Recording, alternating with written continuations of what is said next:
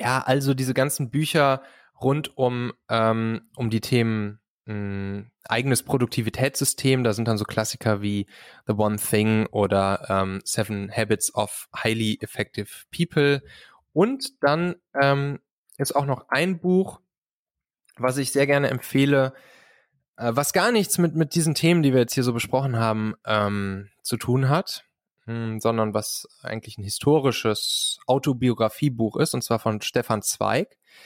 Ähm, das Buch heißt Die Welt von gestern und Stefan Zweig ist so im, im Wien mh, hm, der Ende des äh, 19. Jahrhunderts aufgewachsen, also so von 1880 grob bis ähm, bis zur Zeit de, zwischen Ersten und Zweiten Weltkrieg und hat praktisch genau diese Zeit miterlebt. Hm, Jahrhundertwende, Ende der, Ende der Monarchien in Europa, Erster Weltkrieg, Zweiter Weltkrieg und so weiter und so fort. Ähm, und ähm, das ist super, super imposant, das einmal zu lesen, weil da viel, ähm, ja, viel beschrieben wird, was, wo ich heute einige Parallelen sehe und wo wir, glaube ich, ganz schön aufpassen müssen, in was für eine Zeit wir schlittern.